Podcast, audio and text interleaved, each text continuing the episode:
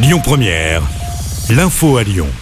Bonsoir à toutes et à tous. Dans l'actualité, appelés pour une suspicion d'intoxication au monoxyde de carbone, les pompiers ont trouvé sur place des jeunes qui ont seulement trop bu à leur week-end d'intégration. Les faits se sont déroulés ce matin dans une école de commerce du 7e arrondissement de Lyon. Selon le progrès, l'alerte a été donnée au début des cours. Six étudiants ont été pris de nausées et de vomissements, laissant craindre une intoxication au monoxyde de carbone susceptible d'être liée à la remise en service du chauffage.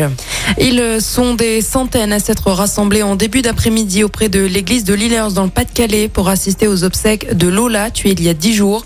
Le ministre de l'Intérieur, Gérald Darmanin, la secrétaire d'État à l'enfance, Charlotte Cobel et d'autres élus étaient aussi présents dans l'église de la ville. À l'extérieur, des dizaines de personnes étaient rassemblées pour écouter la messe célébrée par l'évêque d'Arras, Monseigneur Olivier Leborgne, grâce à une sonorisation.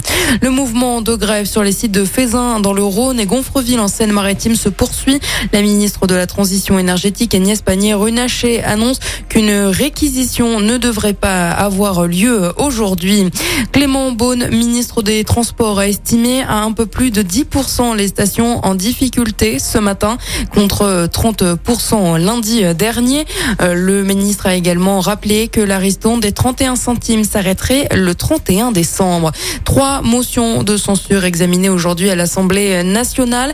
Motion déposée par la NUP et par le Rassemblement national suite au recours au 49.3 du gouvernement, tant sur le budget 2023 que sur le budget de la sécurité sociale. Pour rappel, le recours au 49.3 permet de faire passer une mesure sans la soumettre au vote des députés. Ce week-end, le métro B est à l'arrêt dans le but de poursuivre les travaux nécessaires à son extension jusqu'à Saint-Genis-Laval, hôpital Lyon-Sud. Des bus relais sont mis en place entre les stations de Gare Pardieu, Vivier-Merle à la gare d'Oulin toutes les 6 à 15 minutes.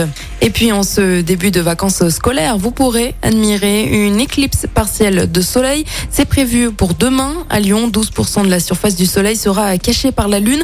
Pour observer, eh bien, il faut avoir des lunettes spéciales. Sinon, deux télescopes avec des filtres seront installés entre 11h et 13h vers les stations météorologiques du jardin Descartes dans le 7e arrondissement. L'éclipse partielle sera visible entre 11h18 et 12h57 à Lyon. Écoutez votre radio Lyon Première en direct sur l'application Lyon Première, lyonpremière.fr et bien sûr à Lyon sur 90.2 FM et en DAB+. Lyon Première